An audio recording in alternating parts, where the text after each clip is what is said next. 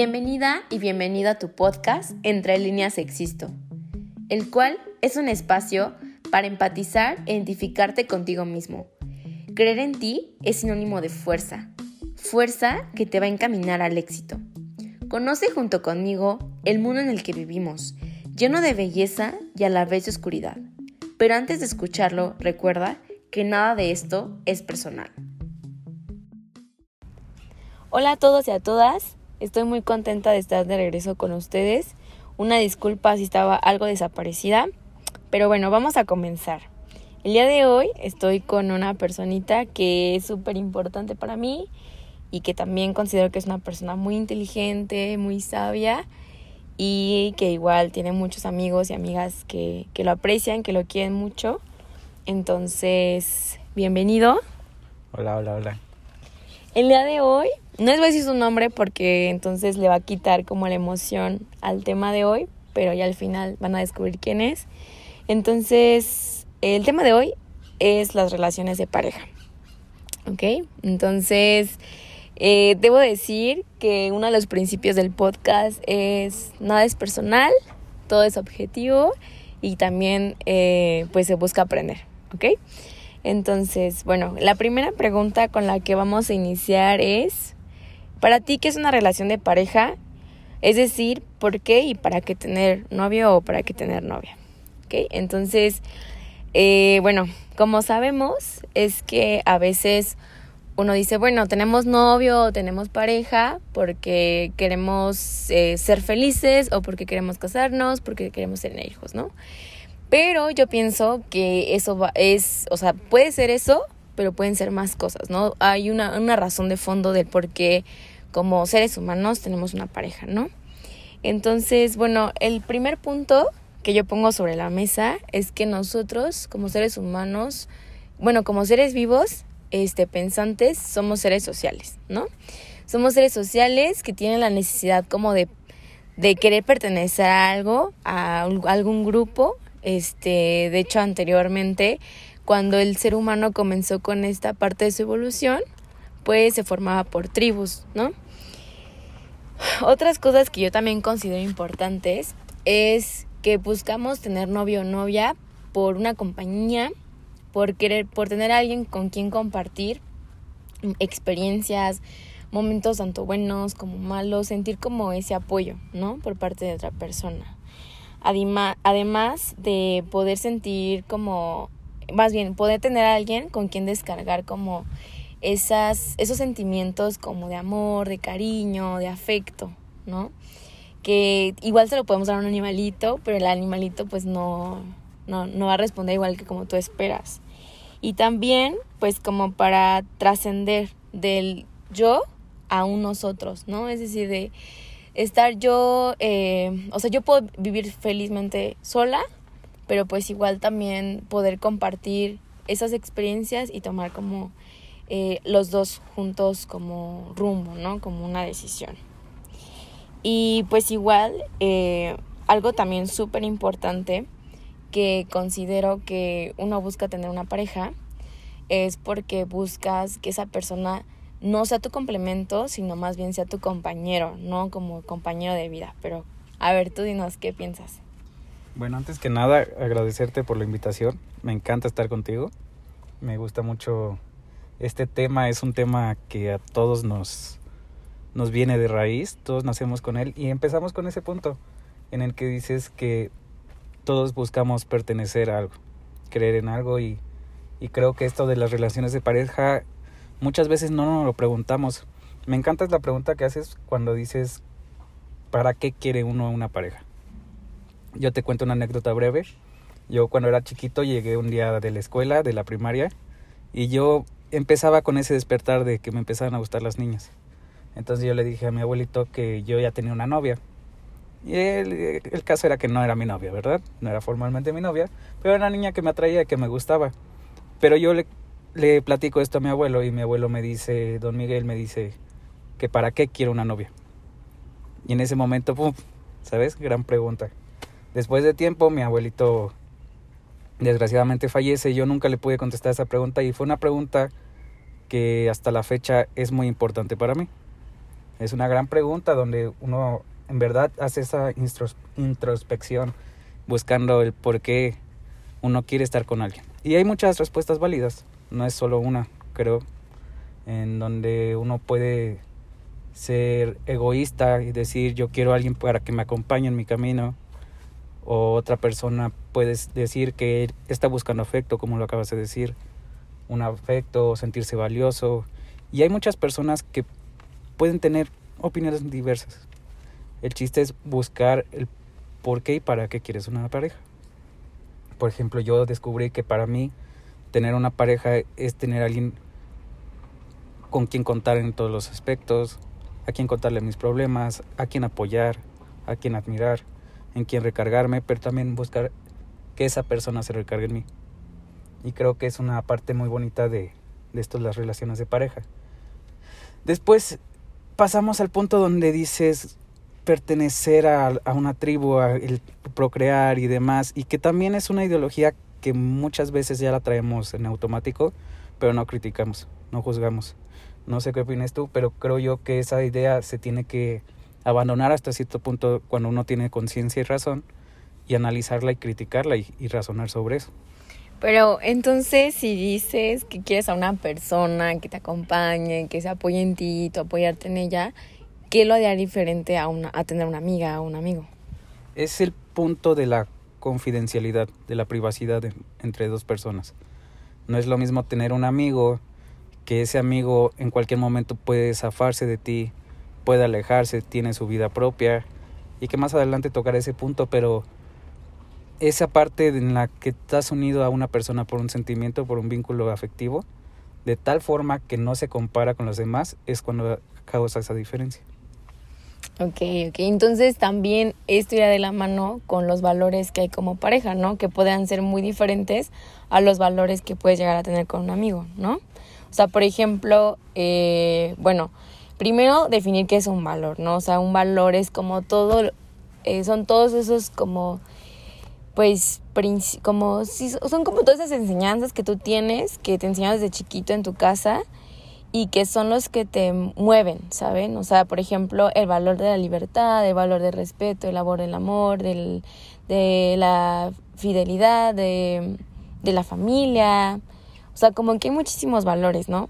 Pero creo que también una de las cosas que también luego llegan como a distorsionarse un poco es que una de las de una de las partes, o sea, por ejemplo, que la novia o el novio no reconozca cuáles son sus valores. Entonces, siento yo que es ahí cuando uno comienza a chocar, ¿no? Y comienzan estas como relaciones súper cortas o a lo mejor muy largas y cortas en el sentido de que a lo mejor no ha durado más de una semana larguísimas que han durado años, pero pues también eso no quiere decir que sean buenas relaciones, ¿no? Entonces, para ti, ¿cuáles son como los valores o los principios eh, que tú estableces en una relación o que aconsejarías a tu amigo o a tu amiga que lo establece en una relación, pues para tener como, pues, un tiempo, eh, pues, muchísimo más que una semana, ¿no? Pues mira, las personas en general tenemos la idea de que o bueno, deberíamos de tener la idea en que tenemos que empezar por nosotros mismos. Cuando tienes tu, tu, un conocimiento pleno sobre tu persona, cuando tienes asuntos que arreglar con tu persona y vas y los involucras en una relación, creo que esto la va a afectar de toda, en cualquier situación, ¿no? Creo que para empezar por valores podríamos empezar por el respeto. El, el respeto es fundamental en todos los sentidos. Respeto a tu persona, como en un inicio, a tu persona, siempre respetar tus decisiones, tu ideología. Y no por esto te digo que no tienes que cambiar o todo se tiene que acomodar a tu, a tu forma de ser, sino hablo sobre un respeto para poder poner límites. Respeto a tu tiempo, respeto al tiempo de la persona con la que estás relacionada, respeto a su cuerpo, al tuyo, en donde llegas a poner ciertos límites que les van a hacer que la relación funcione. Pondría yo primero el respeto. Después del respeto yo pondría la honestidad. La honestidad es fundamental en una relación, siempre hablar con la verdad, nunca mentir, siempre hablar con la verdad. En una relación es súper importante, es vital y la confianza. La confianza es, es todo. Creo que en una relación sin confianza no es relación. Es nada más un juego de yo estoy y tú estás, pero esto no nos está vinculando.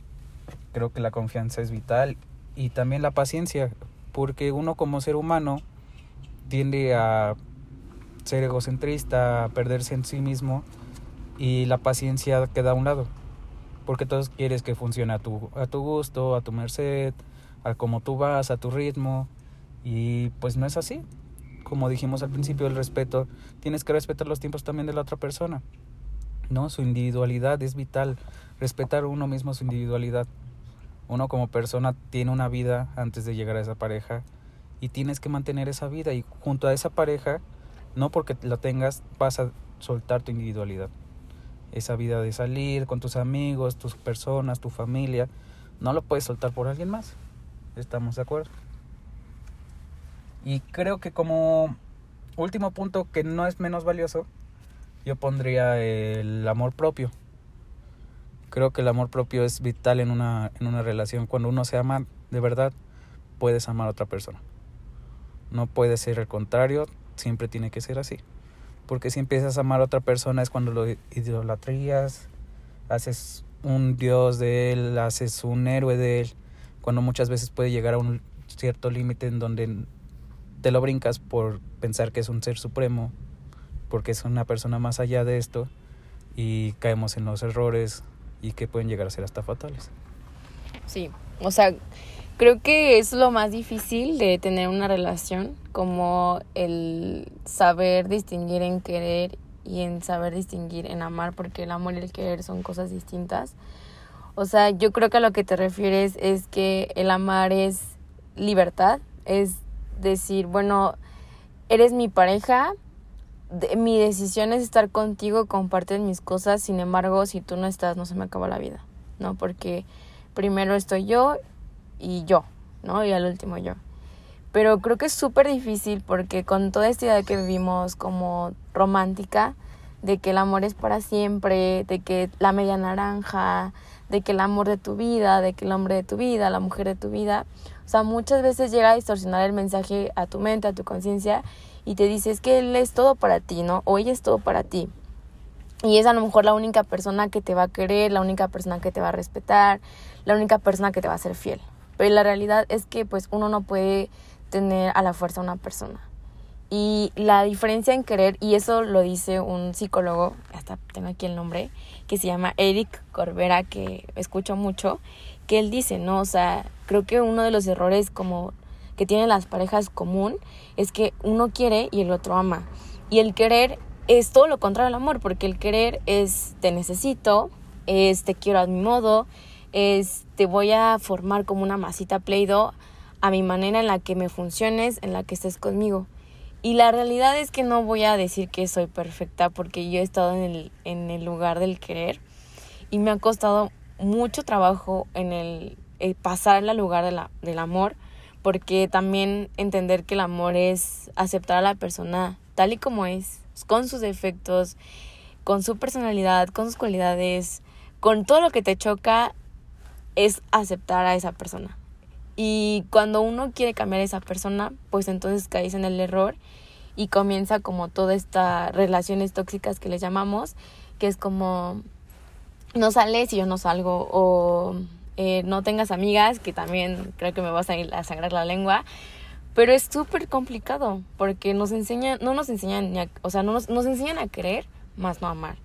Y otra cosa súper importante que ojalá me puedas decir qué es lo que piensas, de que el querer es eh, dar algo y recibir algo a cambio, ¿saben? Es como yo quiero eh, un trabajo, pero recibir al cambio quiero dinero, ¿no?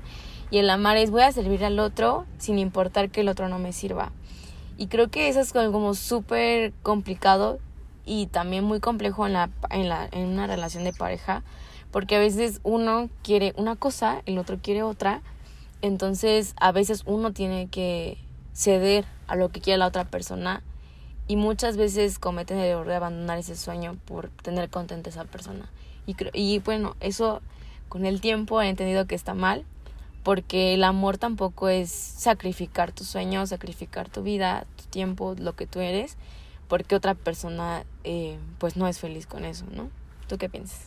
Es que, bueno, en estos tiempos es muy complicado. Hoy en la mañana veía en mi rutina matutina de estar viendo memes un ratito, estaba viendo que hay muchas imágenes donde empiezan a decirle a las personas el cómo tiene que ser una pareja. No te conformes con poquito, tú mereces a alguien que te quiera, que te acaricie, que esté contigo 24/7, paciencia. Wow, wow, wow, las personas no somos perfectas. Y es cuando entra el tema también donde dices amar y querer. José José lo decía, qué bonita canción. Pero no todas las personas somos perfectas, siempre vamos a cometer errores. Siempre va a haber errores en una pareja, en una relación, cuando hay una convivencia con otra persona, siempre va a haber errores. Como seres humanos estamos siempre vulnerables a cometerlos. Entonces, creo que eso también está perjudicando esta, esta figura de las relaciones en pareja, porque muchas personas ya no quieren una pareja X, quieren al hombre de sus sueños. Disney lo enseñó muchos años, se abandonó esa idea y la están retomando. El hombre hecho para mí. Y yo siempre he partido de la idea que uno merece lo que uno puede dar. Uno puede llegar hasta donde uno puede dar. Si tú eres una persona que no puede ser siempre fiel, tal vez la vida te va a vincular con una persona que es igual. Porque es lo que tú puedes dar. Y eso es una cosa de aceptación terriblemente fuerte porque no todos estamos dispuestos a aceptar eso. Todos queremos lo mejor para uno, pero no por eso lo vas a tener. Sí, o sea, como esta frase que también me gusta mucho de que vemos las cosas, o sea, vemos las cosas como somos y no como son, ¿sabes? Porque, por ejemplo, esto que dices de Disney, que también viene como de una idea feminista, de derrumbar el patriarcado, de que hombre machista, que salva a la princesa y que la mujer no se puede salvar a sí misma, pues fuera de eso, o sea, entiendo la idea de que se ha idolatrado muchísimo el querer a un hombre o el querer a una mujer, porque también hay casos en el que un hombre se pierde por una mujer, ¿no? Y cae en las adicciones y deja el trabajo y deja la escuela y, son muchas cosas. Y, y las mujeres también, o sea, hay, hay, no, no, no es juzgar ni nada, pero hay mujeres que dicen, ¿sabes qué? Mejor ya odio a los hombres, me hago un ladito y, me, o sea, volteé al otro lado y ahora me atraen las mujeres, ¿no? Entonces, o sea, claro que es una libertad sexual que toda persona tiene derecho, pero, o sea, es como un ejemplo de ver hasta dónde uno llega a veces a hacer las cosas por enojo, por eh, miedo, por tristeza, por rencor, ¿no? El que una pareja pues te haga tanto daño, ¿no? Y creo que todo va de la mano, desde preguntarte primero para qué quieres una pareja, después ver qué tienes para ofrecerle a esa pareja y después decidir cómo vas a amar a esa persona. No buscas una relación perfecta, porque hasta las relaciones perfectas se aburre uno. De lo bueno uno llega a aburrirse. Imagínate que llegas a ser millonario, ¿no? Eres millonario toda tu vida y vas a traer un Bugatti toda tu vida, pero vives en Querétaro, donde hay topes por donde quiera. Vas a pegar toda la vida. Y no porque tengas un Bugatti vas a ser feliz. Claro, todos seríamos felices con un Bugatti, ¿no? Pero el punto es ese, que tenemos que aceptar lo que tenemos y lo que somos. Y aceptando eso, aceptando que otras personas no va a ser perfecta, que la vida en pareja va a llevar sus broncas, va a tener también sus topes, donde vas a tener que cruzarlos juntos. Cuando aceptas eso, es todavía más fácil que una relación llegue a durar. Porque cuando no lo haces, cuando traes esta idea de que no, yo quiero a alguien hecho a mi medida, yo quiero a alguien proactivo, yo quiero a alguien que, tenga proyectos, que tenga metas y demás, está bien. Es un punto de referencia, pero no lo van a poder cumplir 100%. Y tienes que aceptarlo. Es como, como decías, ser realistas. Bueno, que también, o sea, la o sea, el corazón y la cabeza luego no se llevan. Entonces, a lo mejor tu cabeza te puede decir, este es el hombre perfecto, pero te enamoras del que menos te esperas y que dices, o sea, ni loca me enamoraba de él, pero ahí estás, ¿no? Y bueno, ya cambiando como un poquito de tema, ¿ah, quieres comentar algo? Sí, sí, nada más último punto. Ahorita lo que acabas de decir, el corazón y la cabeza, creo que es un 50-50. Amar y querer también es un 50-50. Cuando uno es extremista y dices, yo voy a querer toda la vida, pues qué bonito, ¿no? Te va a ir muy padre, pero vas a estar vacío. Y si dices que vas a amar toda la vida, qué triste, vas a sufrir. porque amar es triste, José José lo dice, repito. Pero el amar es así, porque es una entrega total. Y si lo haces de manera permanente, vas a sufrir, toda la vida vas a sufrir. Entonces creo que es 50-50, también en el cerebro y el corazón es 50-50. Guiarte por tu corazón, pero también escuchar el cerebro, porque el cerebro también te dice, oye, oye, este vato pues te trata medio mal, ¿no? O esta mujer te está celando todo y te está corriendo personas, pero tu corazón te dice, no, es perfecto para mí, yo lo amo. Entonces también tienes que escuchar 50-50, creo. Bueno, o sea, sí, está bien, pero, o sea, entiendo esa parte, ¿no? Como de hacer, de que tu cabeza a veces, a veces como que uno se ciega. Pero, o sea, a veces uno, em, pues sí, cae como en esa mm, obsesión hasta por una persona, y luego llega a pasar. Entonces ahí luego comienza como el tema de que o es obsesión o es amor o es cariño o qué es, ¿no?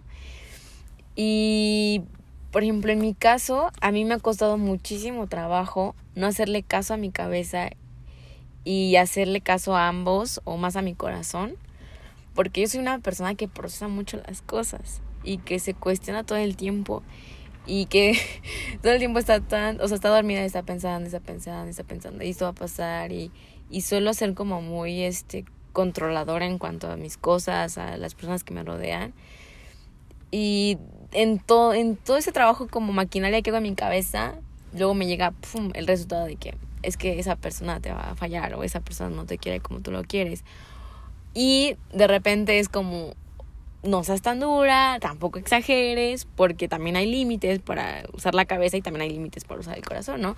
Porque claro que comparto contigo y aunque me duela y creo que me costaría mucho poner en práctica, sería como amar es también dejar soltar al otro, ¿no? Porque cuando tú amas a una persona, también aceptas que llega un tiempo en que esa persona ya no te va a elegir como para compartir la vida. Entonces, si tú lo amas o la amas, tienes que pues que soltarlo, ¿no? Porque al final de cuentas, pues lo que quieres es un bien para él. Y ahí está la clave que decía Eric, este psicólogo buenísimo que nada más me tortura, que dice, es que, eh, o sea, sí ama, pero también sé consciente que esa persona puede irse y tú tienes que estar bien, porque para poder amar, tienes que amarte a ti mismo, como tú lo habías comentado. Por ejemplo, para poder casarte, no te tienes que casar para resolver los problemas sino más bien que tienes que casar feliz. Y es algo como que dices, ¿qué onda, no? Pero dice, o sea, te tienes que casar feliz, estando feliz, porque si te casas para ser feliz, ahí está el error. Y duele, duele, porque todo el mundo ha vendido la idea de que te casas y ya puedes compartir esa vida con esa persona, ya pueden tener hijos, ya pueden viajar, ya pueden charlar, charlar, tomar decisiones, ¿no? Pero después te das cuenta que no. Y tengo amigas que espero que lo estén escuchando, que ya se van a casar y que están súper felices y que para mí es algo que me da miedo porque estamos muy chicas y ya se van a casar y no tienen como tanto tiempo con una relación y yo soy de las amigas que tienen una relación larguísima y creo que en sus planes así próximos no está el casarse. Entonces, a todo esto que tengo que llegar es como que cada uno tiene como su visión de cómo es el amor, de cómo es una relación de pareja. Y eso y eso aún lo hace más complicado, ¿sabes? Porque no hay receta, no hay instructivo, no hay pasos a seguir, o sea, en internet aparecen mil cosas, lo que dice de los memes, o sea, a mí también me confunden. Yo tengo de que memes así, memes de los más absurdos y memes súper feministas y es como toda una distorsión, ¿sabes? Sí, claro, y yo, por ejemplo, al contrario que tú, yo soy más corazón. Yo soy 100% corazón, yo soy amar hasta morir, yo no creo tanto en eso de que, en lo que dice tu psicólogo, Eric, en que uno, cuando las otras personas tienen que estar bien. No fuerzas, ¿eh? Siempre cuando uno ama, te desvives, te desgastas hasta quedar vacío. Hasta que quedes vacío, hasta que ya no puedas más. Y es difícil, en ambas, en ambas partes es difícil. Por ejemplo, tú nos comentabas que eres más de estar pensando las cosas, se sufre también pensando las cosas. Ah, claro. Así como se sufre también con el sentimiento, porque por ejemplo, yo no desconfío de la gente, yo soy una persona muy confiada, bastante confiada. Y creo que también los extremos están mal, como lo dije hace ratito. Pero el ser confiado me ha traído cosas buenas. Estar bien conmigo. Yo estoy muy bien conmigo en la cuestión de que si yo creo en una persona y ella me falla, la que se va a llevar el rato amargo, la que se va a llevar el cargo de conciencia es esa persona, no fui yo.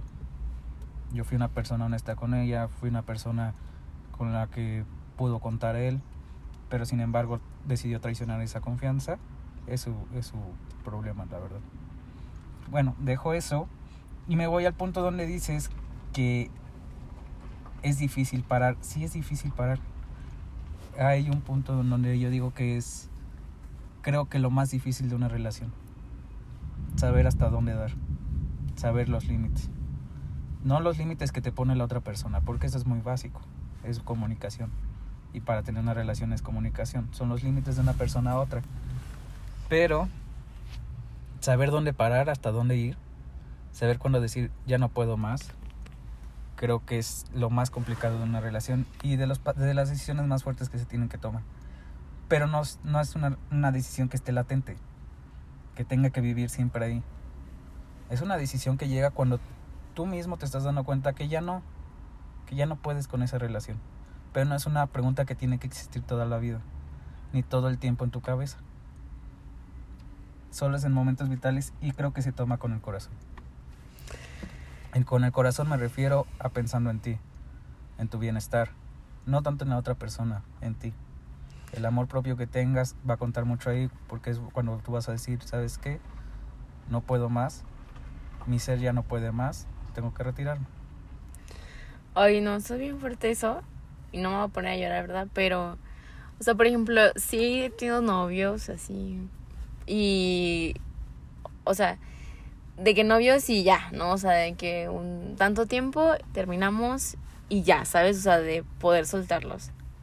Pero de repente, pues pasa que conoces a alguien que no es tan fácil de soltar, que te mueve mil emociones al minuto, que llevas años de conocer, que es tu confidente, que es tu mejor amigo, que es la única persona en la que confías, porque al contrario de ti yo no confío casi en nadie.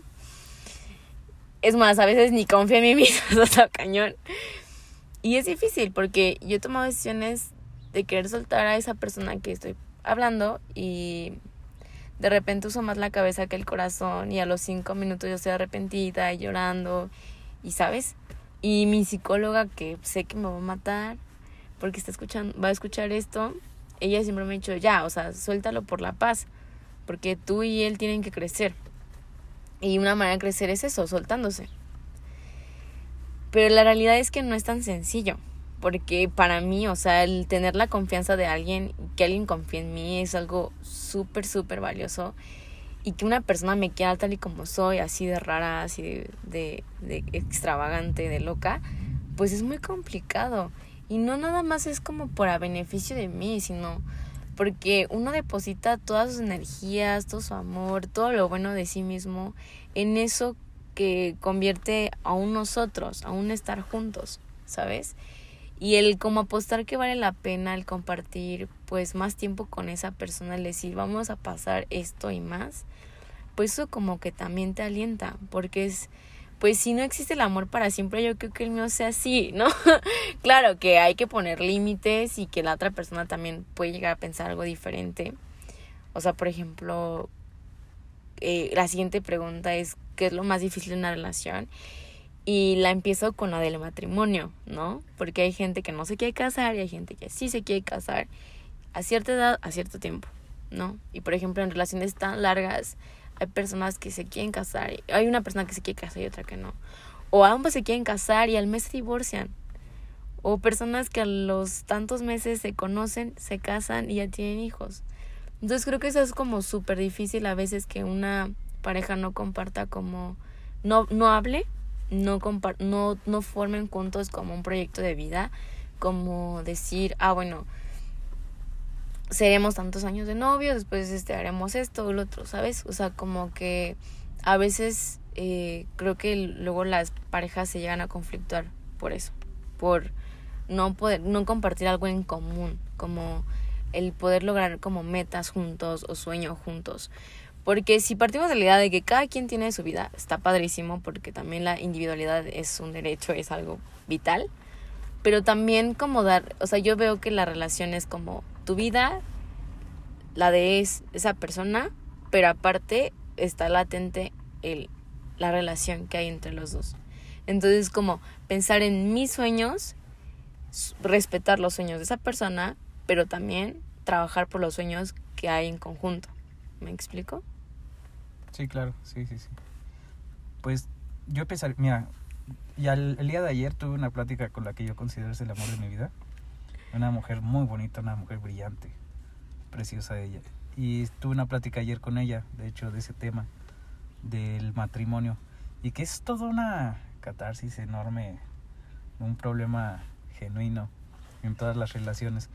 Porque es esta figura que mm, culturalmente tenemos como fin de una relación. Y no, muchas veces no llega a serlo. Conozco personas que viven sin casarse y son muy felices, son muy felices. Conozco personas que tengo una amiga que, conoció a su novio hace poquito y ahorita ya viven juntos. Y eso fue un paso de cinco meses. Y que la vida les da y les resulta y, y tenemos que dejar de voltear a ver a los costados y empezar a ver lo que uno quiere. Como te decía al inicio, preguntarte para qué es. Si te sigue acompañando como en un noviazgo largo, creo que es un buen indicio de que pueden durar las cosas. Tal vez las situaciones no se presten para otras, para un paso más adelante, pero puede seguir. Y por eso es importante platicarlo. Ayer, esa vez, eh, mi pareja me dijo que teníamos que hablar de esto, que para ella era un tema importante y para ella es muy importante casarse. Tal vez para mí en un momento lo es, es mi proyecto de vida, es mi plan de vida, pero no en este instante. Yo no haría eso de casarme en este instante porque tal vez soy joven, porque tal vez sigo cometiendo muchos errores, porque tengo que arreglar muchas cosas en mí antes de entregarle lo que yo soy a esa persona 24/7. Porque siento que esa persona 24/7 no me va a poder aguantar. Yo no me aguanto tampoco, entonces no me va a poder aguantar, básicamente. Entonces, ¿qué, ¿qué, es lo más difícil en una relación? Yo pondría el saber poner límites, plantear los límites y respetar los límites. Los límites que tú le planteas a tu pareja, y no me refiero a cosas tan básicas como no le hables a tal persona, no, no, no. Limitar es decir, ¿sabes qué? A mí, dedícame tiempo, por favor. No te lo voy a estar pidiendo siempre, por favor respeta eso o respeta a mi familia. Son límites que vas planteando al inicio de la relación que te van a ayudar a durar. Y este durar te va a, dar te va a ayudar a avanzar. Y ya cuando llegas a cierto punto, a cierta madurez de la relación, llegas a las, a las metas en común. Tener una casa, vámonos de viaje aquí, vamos de viaje allá, vamos a hacer un negocio, de qué vamos a vivir, mira, te apoyo en esto. Y es, y es fundamental eso, y es bien bonito. Cuando uno ama de verdad a una persona, no te cuesta trabajo apoyarla. No te cuesta trabajo hacer las cosas con ella. Y es cuando decides voy con esta persona o lamentablemente tengo que dejar a esta persona. Sí, totalmente. O sea, creo que también es como parte también todo depende mucho de en, en, qué, o sea, en qué etapa de tu vida estás y tienes esa relación, ¿no? Porque, o sea, cuando estás súper pequeño, bueno, no pequeño, pero es como en la secu, prepa, y comienzas a tener novio, pues creo que lo que más importa es eso. Pero ya entras a la universidad, ya sales de la universidad y es como, ah, caray, o sea, mi pareja, entonces ya tenemos que ir otra etapa porque ya somos adultos. Y claro que eso no significa que no se vayan a divertir, que no vayan a hacer relajo, que no se vayan a tomar unos drinks, lo que sea. O sea, no. Pero creo que las etapas de tu vida también van marcando y también te van llevando entre acierto y error, acierto y error. Porque yo, o sea, yo me acuerdo que, pues, no voy a decir que ya, pero siempre, siempre he sido súper inmadura. bueno, ya no tanto, pero siempre fui muy inmadura en mis relaciones, siempre. O sea, yo siempre le culpaba al otro. O antes de culparme a mí misma, ¿sabes? Y ahora que es como, o sea, ya me puedo yo poner límites y decir, oye, bájale, ¿no? Porque eso ya le está haciendo daño a él. Y le está haciendo daño a esa relación que tienen. pero es, es, es complicado, ¿sabes? Porque también es aceptar que la otra persona, tus derechos llegan hasta, ya voy a sacar mis principios, pero que tu derecho llega hasta donde ya empieza a afectarle al otro. Entonces creo que eso es como una de las cosas más difíciles que comparto igual contigo de una relación. Pero también creo que otro punto es las creencias, o sea, y, o las costumbres que esa persona tiene. Porque, por ejemplo, eh, bueno, yo soy muy espiritual, trato de serlo, eh, soy católica y cuando yo empecé como a acercarme más, sí fue como muy complicado, como el hecho de empezarle a compartir a mi pareja y a mis amistades, que pues ya me estaba acercando más a Dios, ¿no? Y hay parejas que se separan, porque es como, yo soy ateo, este, tú eres católico o católica, y bye. O sea, no digo que haya en mi caso, o sea, lo comparto por experiencias que me han contado.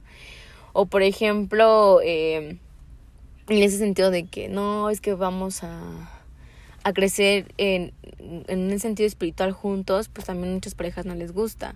O por ejemplo, pues al revés, ¿no? O sea, de que yo soy súper atea y tú eres súper católico yo te voy a obligar a que también seas este súper ateo, así, ¿no? O sea, creo que también eso influye mucho en las creencias. O por ejemplo, esta parte que es el matrimonio, de que ha sido una figura, pues no solamente jurídica, sino también religiosa, que está en México súper arraigada, pero que para muchas personas tiene un valor y para otras, pues no tanto, ¿no? O por ejemplo, otra cosa en, en el sentido de cómo vive una persona, ¿no? O sea, también creo que es súper cañón eso. En el, por ejemplo, no sé, eh, el que te dé pena a tu pareja porque haga algo o vive en un lugar o haga algo, ¿no? O sea, por ejemplo, yo me acuerdo que cuando mi mamá conoció a mi actual novio, este me dijo, ay, es que es un cholo, ¿por qué vas a andar con él? Está bien feo. Hicieron cholo estaba, estaba feo. Estaba feo, este, es un cholo. Se ve que ni entra a la escuela. Y sí, no se entraba a la escuela. No, tampoco entraba a la escuela. Y, y yo así de, ¿y qué tiene más? O sea, a mí me gusta. Y, y mi papá, por ejemplo, es una de las personas que le cuesta aceptar que yo no me fijé en el físico o en cuanto a cómo se viste esa persona o dónde vive. Porque para mí es algo irrelevante, ¿saben? O sea, yo creo que el amor a primera vista te dura cinco minutos, pero el amor verdadero te dura para siempre. O sea, eso de que mi amor a primera vista, pues sí, está cañón y está hermoso. Pero de repente, eso como ese físico, esa vestimenta, esa, esa etapa en la que se viene esa persona desaparece y cambia y se transforma porque somos así. Entonces es súper complicado a veces y yo he tenido casos, o sea, o sea, no he tenido casos, sino más bien tengo amigas que han vivido eso, de que a sus papás no les gusta su pareja y hacen hasta lo imposible por separarlas. Porque creen que esa persona no se lo merece. Y hablamos como otra palabra, como merecer, que no es correcto decir merecer, porque no es un premio esa persona, no es algo que hayas ganado y te pongan la estrellita encima. O sea, creo que todo aterriza a que todos decidimos con quién estar, este, a quién amar, a quién respetar, a quién darle el tiempo. Pero a ver, ¿tú qué piensas? ¿Tú has vivido como esa parte de que tus papás te digan, no me gusta para ti, o tus amigos, o incluso tú te sientas como a veces en disturbio por eso? No, fíjate que al contrario, todo lo contrario. Bueno, para empezar, creo que lo que tocaba es el punto de la religión y todo esta, este, este duelo de ideologías. Creo que habla mucho de la persona que elegiste. El respeto, como dije, es vital y si no respetas que otra persona quiera ir a la iglesia, que quiera rezar, que quiera meditar, que quiera hacer lo que ella quiera hacer, si no lo respetas es porque no estás amando a esa persona como debe ser. Estás esperando algo más, estás esperando que esa persona cambie y eso no va a pasar. Y está mal, está mal eh, querer cambiar a una persona a tu forma de ser y a tu cultura y a tu ideología. Creo que no es algo correcto, pero también se puede negociar. Creo que eso es comunicación total entre las personas y si tienes un conflicto con eso, habla mucho de esa madurez que tienes. Habla de cómo para ti es más valioso creer en algo que la persona con la que estás compartiendo. Y también esto de los papás, gracias a Dios mis padres no son así, mis papás son súper amables, súper abiertos. Mi mamá siempre nos ha dicho, yo voy a amar a las personas que amen a mis hijos y eso a mí se me hace lo mejor que puede pasar, ¿no? Eh, pero sí me he topado con personas que tal vez critican a uno el por qué, cómo se viste, del cómo habla, de dónde viene, sus orígenes. Es, es horrible que hagan eso. Pero también habla sobre la, la capacidad y la experiencia de cada persona, ¿eh? Porque muchas veces lo hacemos involuntariamente, no es algo que pensemos, no es algo que en verdad se sienta, sino es sobre la experiencia que uno ha tenido. Creo que el juzgar a las personas también es algo muy banal, es algo irrelevante cuando tú tienes un sentimiento y creo que tienes que aceptarlo y si te avergüenzas de tu pareja, de dónde vive o cómo habla o el cómo es, por favor déjala. No estés con ella, no le hagas daño. O sea, eso es lastimar a una persona y si tú no puedes aceptar eso es porque tú tienes el problema, no lo tiene ella. Sí, totalmente. Entonces, amiga, date cuenta. Pero sí, eh, creo que ese es el punto y en, en base al matrimonio, pues es negociarlo, ¿eh? Pero un, tratar de negociar, negociar queriendo. Negociar, yo siempre he dicho que los problemas se afrontan con el corazón en la mano. Cuando te vas a pelear, te peleas con el corazón en la mano. Porque si lo haces con la cabeza, puedes lastimar a las demás personas con lo que puedes decir, con lo que puedes hacer. Y cuando tú lo haces con el corazón, cuando te peleas con la persona que amas y lo haces con el corazón, tratas de llegar a una solución, de buscar esa solución a ese conflicto, estés como estés. Entonces creo que es importante el poder negociar queriendo. Un 50-50. O sea, no es un negociar yo queriendo ganar. No, es lleguemos a un punto medio entre donde ambos estemos bien. Creo que eso podría funcionar y es lo más coherente. Así que ya saben, métanse a clases de negocios. Ah, no es cierto. Obviamente. bueno, ya para acabar, porque siempre hago los episodios bien largos. O sea, para ti, ¿cuál sería como la clave del éxito en una relación? Uf, amén amigos, amén. Con todo su corazón, no se guarden nada. Que digan, no, me va a volver a lastimar una persona. No, no, por Dios santo, tiene poquita vida, vamos a vivir y vamos a amar. El secreto es paciencia, decidir, decidir amar a esa persona diario. Muchas veces no la vas a querer amar tanto como lo amaste el día anterior, pero ya vendrá un día mejor y si sigues decidiendo a esa persona y si la sigues eligiendo va a ser un éxito tu relación. Pásenla bien juntos, traten de vivir cada momento, disfrutar cada momento. Hagan todo juntos. Disfruten, conózcanse y van a ver cómo que una relación puede fluir. Bueno, yo a lo contrario, este, hay un libro que se llama 10 formas de amar. Está precioso. Y habla como, son como los diez mandamientos, porque de hecho es un libro este, que habla de Dios.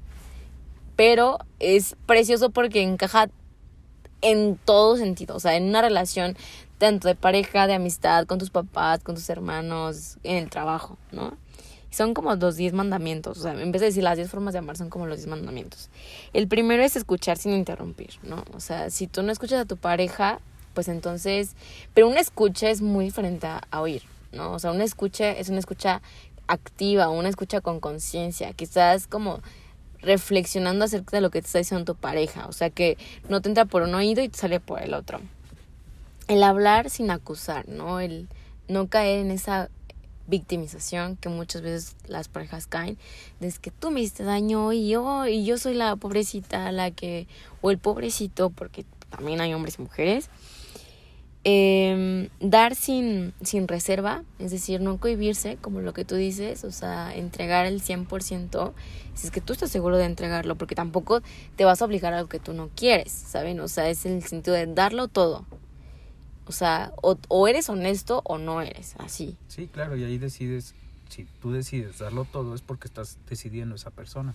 Si tú tienes miedo y no quieres y no, lo, no tienes ganas de hacerlo, aléjate de ahí, amiga. Y otro punto que es como más espiritual es orar sin cesar, es decir, o sea, si ustedes creen en Dios o en lo que crean, o sea, agradecerle al, al universo, o sea, lo que crean, como dar gracias de que esa persona está contigo. Y no solamente al universo, a Dios, a lo que sea, sino también a la persona que está a tu lado. Porque parte de agradecer también es, es reconocer que lo, o sea, reconocer al otro, ¿saben?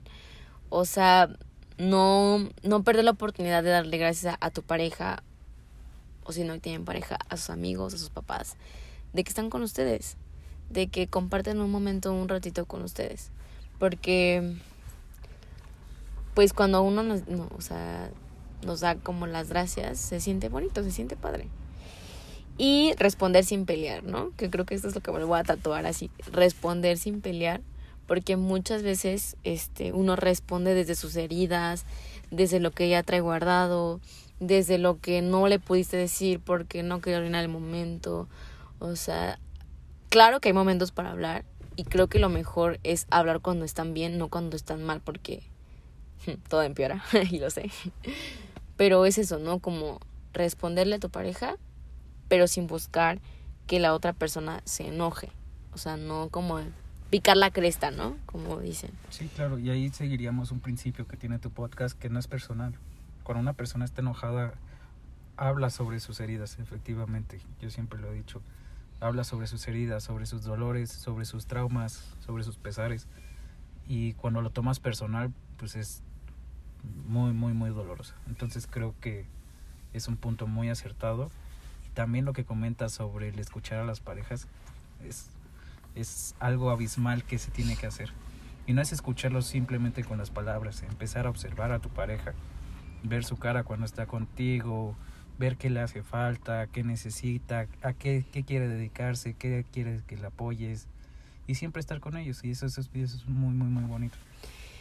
Sí, totalmente. Bueno, el sexto punto, o bueno, la sexta forma de amar, el sexto mandamiento, es compartir sin fingir, ¿no? O sea, el hecho de que si tú quieres compartir con tu pareja, lo vas a hacer bien. O sea, afuera máscaras. No finjas ser una persona cariñosa si no lo eres. No finjas ser una persona detallista si no lo eres. ¿Por qué complacer al otro? Porque la verdad es que, bueno, o sea, para algunos no existen las energías, ni las vibraciones, ni nada de esto este, pero para otras personas sí, para otras personas, este, no, bueno, bien, para unas no existen, pero para otras es Dios. Entonces yo lo que he visto es que muchas veces uno quiere ese detalle y a lo mejor ni siquiera le nació a esa persona dártelo y hasta se siente, ¿sabes? Se siente cuando una persona te lo quiere dar de corazón y porque le nació y no solamente por querer ocupar ese vacío o poder quitar como de la checklist de quejas de tu pareja, ¿no? Eh, el otro punto es estar alegre sin quejarse. O sea, es en el sentido, ay, en el sentido de que, pues, a como puedan estar alegres, acoplarse, ¿no? O sea, no exigirle más a tu pareja de lo que no esté. O sea, lo que nos acordábamos de ayer, de que teníamos 12 pesos, y con 12 pesos éramos súper felices, y regresamos a tener los mismos 12 pesos, pero seguimos siendo felices. Y tristemente a veces las personas caen en el sentido de que estoy alegre, pero no me trajiste al mejor restaurante. Estoy alegre, pero no me sale el regalo que yo quería. Estoy alegre, pero y pero, pero. Y creo que eso tampoco deja fluir una relación. O sea, porque no estás con un cajero, no estás con un banco, no estás con una persona que te mantiene, estás con una persona que compartes. Pero te habla del compromiso de la persona. Porque cuando te comprometes con una persona, suena redundante con el matrimonio, pero te comprometes a lo bueno y a lo malo. Y así lo mismo en un noviazgo. Estás en lo bueno y estás en lo malo. Con la virtud de que aquí en el noviazgo sí te puedes ir. Sin proceso, sin papeleo, sin nada. Te puedes ir. Si no te gusta que el vato no te esté llevando a restaurantes caros toda la vida, vete de ahí. Búscate uno que te lleve a restaurantes caros toda la vida. Tú corres los riesgos. Si estás dejando ir a una persona valiosa por restaurantes, es tu problema. Pero esa es la virtud del, noviazgo, pero es lo mismo, es comprometerse. Tener 12 pesos para comprarte un esquite y compartirlo entre dos personas, guardándolo del camión, te puede hacer feliz. Al igual que te puede hacer feliz si hagas al antro miles de pesos, ¿no? Claro. Pero lo importante ahí es la persona. Suena muy, muy romántica la idea, pero es, es en serio, es la verdad. Bueno, ya, vamos rápido porque esta cosa ya me está diciendo que no dura más 60 minutos. ok. El 8 es confiar sin flaquear. o sea, no, no, no soy apta para explicarlo porque yo no confío en las... Bueno, o sea, sí, leve confío en las personas, pero sí es importante que yo no lo haga, que confíen, ¿no? O sea, la confianza del 100%. El, el perdonar sin castigar es súper importante. O sea, si ya perdonaste una infidelidad o ya perdonaste lo que sea que haya hecho tu pareja, pues no quiere decir que regresas con ella para vengarte. Porque entonces eso está peor. No, estás hablando de perdonar. Si vas a perdonar, perdona. Sí. Si no estás perdonando, si te vas a quedar, no, pero es que yo perdono, pero no olvido, entonces vete. No estás perdonando. Totalmente pasa eso. Y el último, el 10 y el más importante, prometer sin olvidar. O sea, creo que eso es...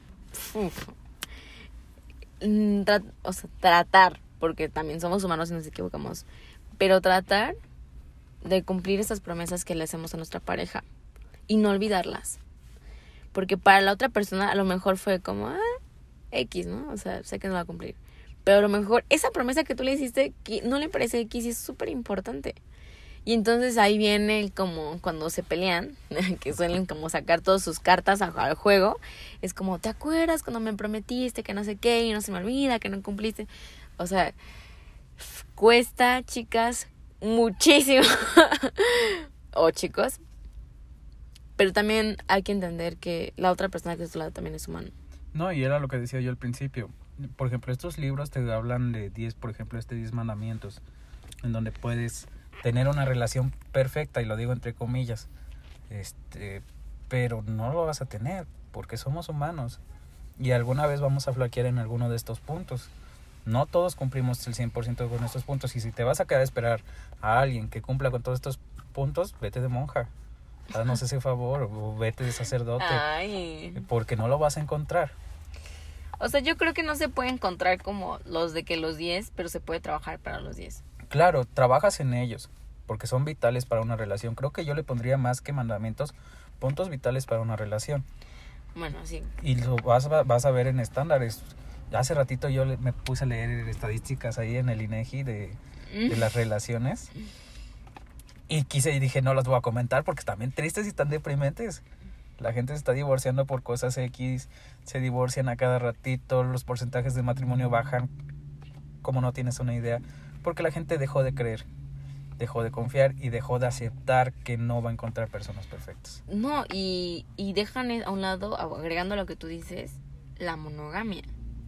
O sea, en el sentido de que no soy una sola persona. O sea, ahora ya es como, estoy como con cinco a la par y a los cinco amo y, ¿sabes? Y está bien.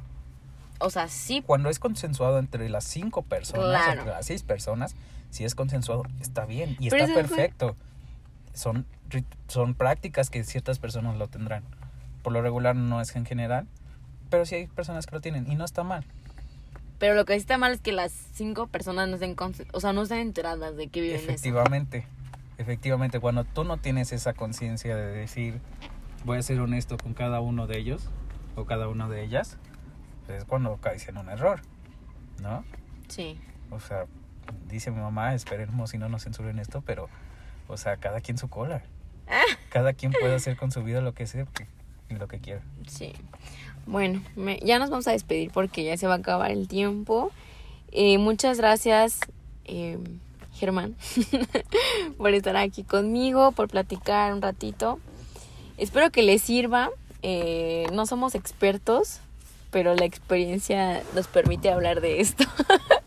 Eso fue una rima sin, sin, sin querer intentar tener rima. Eh, bueno, espero que les guste mucho el capítulo. Nos vemos muy pronto y bueno, te dejo despedirte. Sí, no, nada más que agradecerte, amor. Sabes que te amo con toda mi vida. Pero, este, agradezco el tema, agradezco la invitación. Eh, me, me gusta muchísimo el que la gente pueda tener una opinión de nosotros. Ya seis años y medio se dice fácil, pero algo han de aprender de esto, ¿no? Te agradezco y muchísimas gracias. Mm, muchas gracias a ti. Te amo. Bye.